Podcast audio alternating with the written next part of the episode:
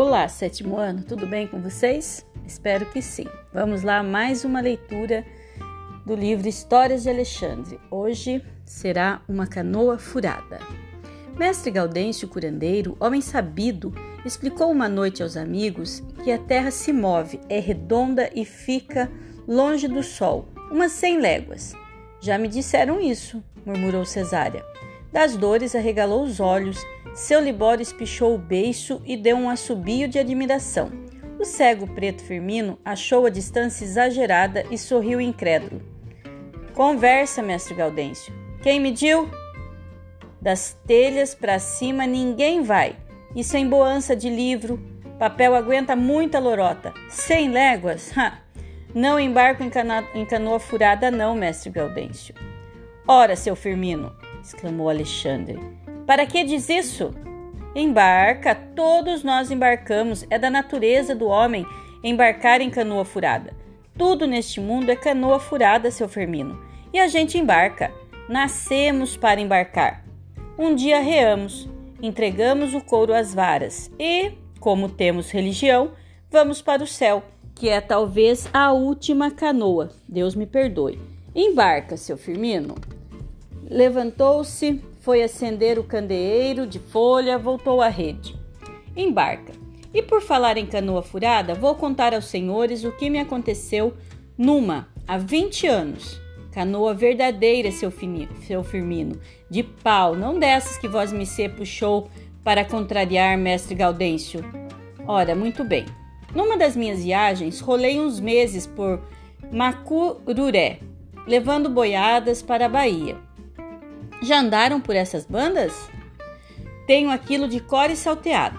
Ganhei uns cobres, mandei fazer roupa no alfaiate, comprei um corte de pano fino e um frasco de cheiro para cesárea. Demorei-me na capital uma semana. Aí fiz tensão de vender a fazenda e os cacarecos, mudar-me, dar boa vida à pobre mulher que trabalhava no pesado, ir com ela aos teatros e rodar nos bondes. Refletindo, afastei do pensamento essas bobagens. Matuto, quando sai do mato, perde o jeito. Quem é do chão não se trepa. Ninguém me conhecia na cidade cheia como um ovo. A propósito, sabem que um ovo custa lá cinco tostões? Calculem!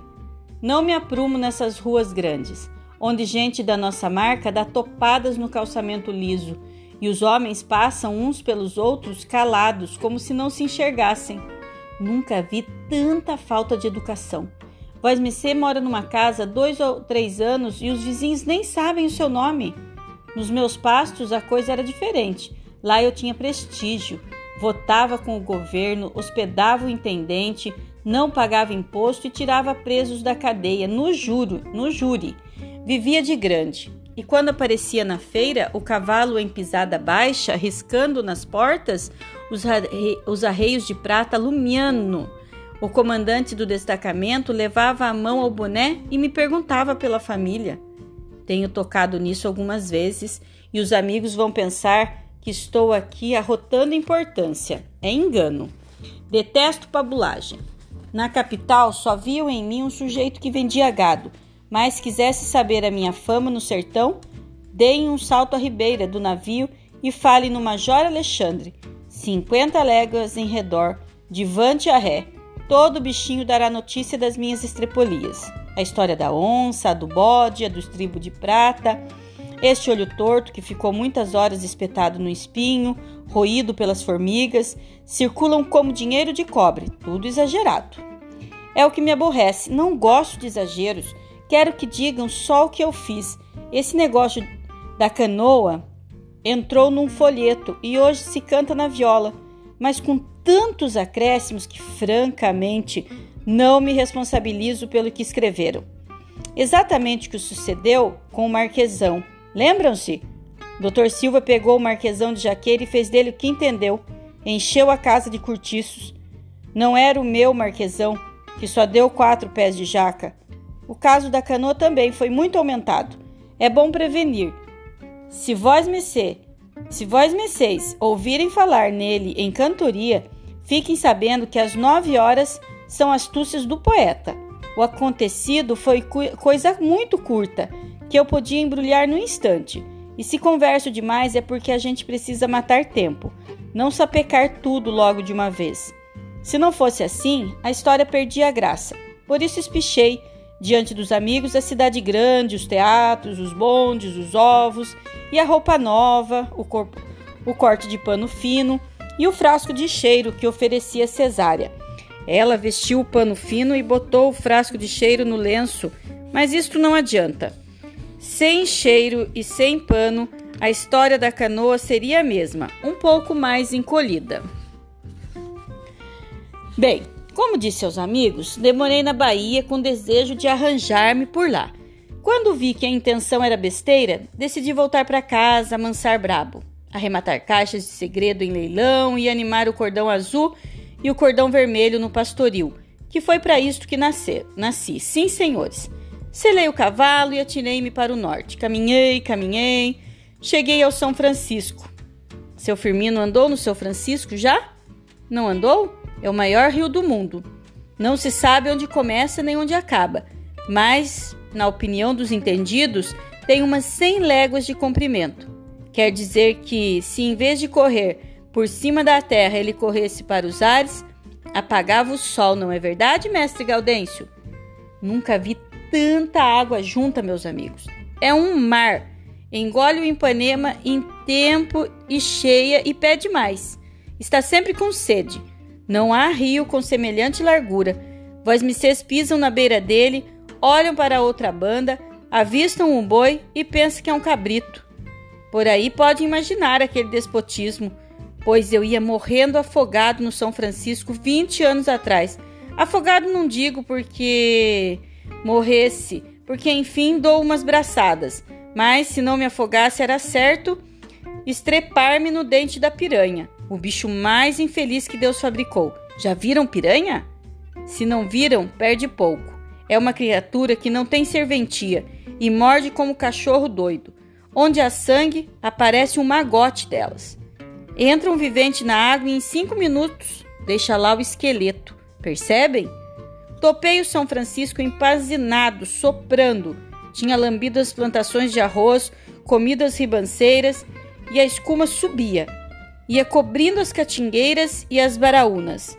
Viajei dois dias para as cabeceiras, procurando passagem, e ali pelas alturas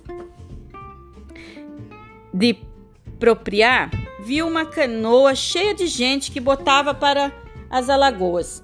Seu moço, perguntei ao remador, essa gangorra é segura?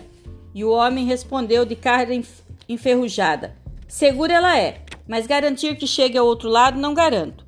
Se tem coragem de se arriscar, entre para dentro que ainda cabe um. Fiquei embuchado com uma resposta atravessada na goela, pois acho desaforo alguém pôr em dúvida a minha disposição. Que, para usar de franqueza, o que faço direito é correr boi no campo Mergulhar e brigar com peixe não é ocupação de gente. Desarriei e amarrei o animal no cabresto, na popa da canoa. Arrumei os piquás e embarquei. O cavalo nadou, três mulheres velhas puxaram os rosários e navegamos em paz, até o meio do rio. Aí, quando mal nos precatávamos, o diabo do coxo se furou e em poucos minutos os meus troços estavam boiando. Foi um Deus nos acuda. Os homens perderam a fala, as mulheres soltaram os rosários e botaram as mãos na cabeça, numa latomia, numa choradeira dos pecados. Então, seu mestre, perguntei ao canoeiro: O senhor não disse que esta geringonça era segura? E o desgraçado respondeu: Segura ela era, mas como o senhor está vendo, agora não é. Que é que vamos fazer? Gritei desadorado. Sei lá, disse o homem. Quem tiver Muque puxe por ele e veja se alcança a terra, o que acho difícil. A minha vontade foi dar uns tabefes no sem vergonha, mas não havia tempo. Os amigos veem que não havia tempo. Está bem, tornei. Nós ajustaremos contas depois. Se escaparmos, será na banda alagoana. Se formos para o fundo, no céu ou no inferno a gente se encontra e você me contará isso direitinho, seu filho de uma égua.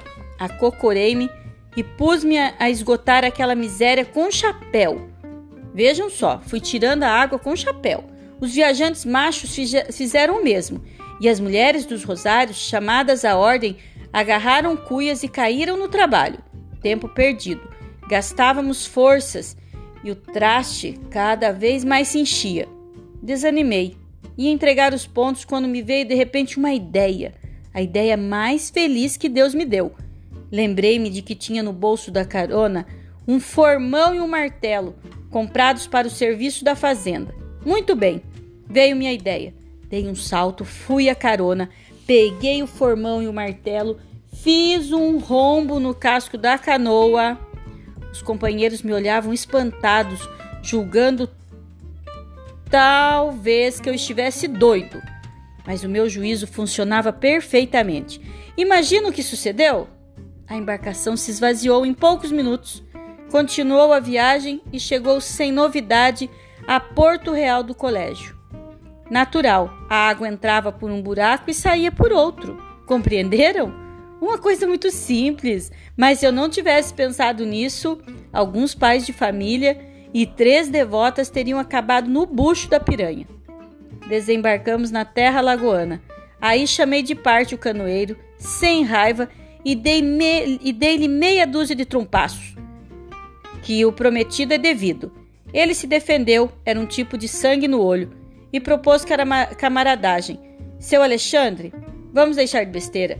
O senhor é um homem. Ficamos amigos, fomos para a bodega e passamos uma noite na prosa bebendo cachaça. E aí, gente, essa foi a história. Viram a canoa furada que ele entrou? Começou a encher d'água e eles não conseguiam retirar a água. Alexandre, muito esperto, fez um buraco do outro lado da canoa e a água entrava por um buraco e saía por outro. Ótima ideia dele, né? Que bom, salvou muita gente, se salvou. Foi essa a história, gente. Então não se esqueçam, façam a leitura agora silenciosa e façam a pesquisa de vocabulário, pesquisa de expressões que vocês desconheçam o significado ou que vocês achem interessante para que nós possamos discutir na aula ao vivo, tá? Um abraço, fiquem com Deus.